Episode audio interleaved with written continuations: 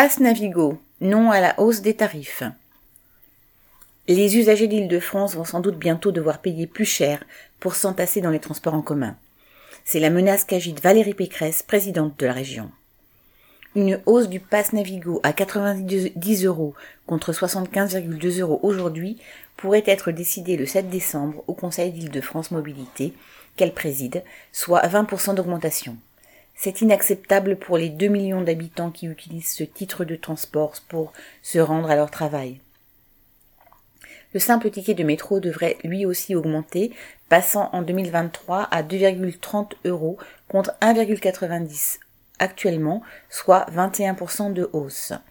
Les employeurs doivent certes payer la moitié de l'abonnement entre le domicile et le lieu de travail, mais le reste est à la charge de leurs salariés.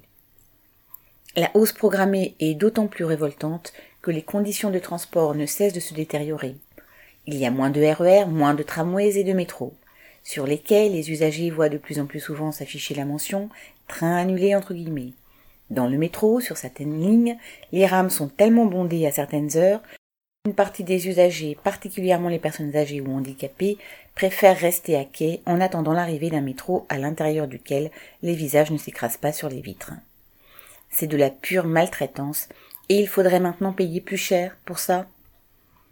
Ce projet d'augmentation des tarifs fait depuis des mois l'objet d'un bras de fer entre la région et l'État. Valérie Pécresse avance le déficit d'Île-de-France Mobilité faisant suite à l'inflation et à l'augmentation des prix de l'énergie.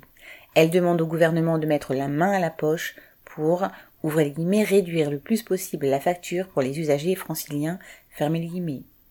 À l'approche de la décision, celui-ci fait toujours la sourde oreille.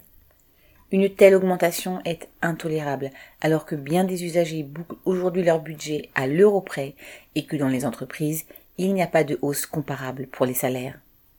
Le principal bénéficiaire du réseau de transport en commun est le patronat, auquel il permet d'exploiter une main-d'œuvre souvent obligée de se loger loin du lieu où elle travaille.